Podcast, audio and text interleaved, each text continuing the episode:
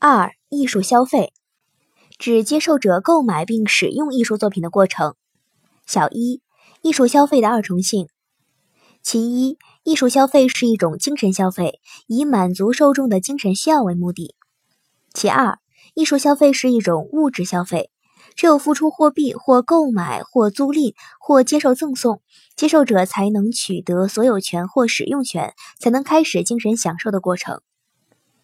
小二，艺术消费中精神价值与市场价值的矛盾。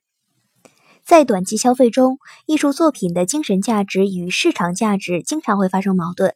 但从发展的角度来看，艺术作品的精神价值与市场价值基本上是一致的。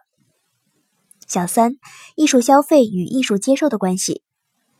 艺术消费是从商品生产的角度来看问题，艺术接受是从艺术审美的角度来看问题，其核心是接受者对艺术作品的理解与把握。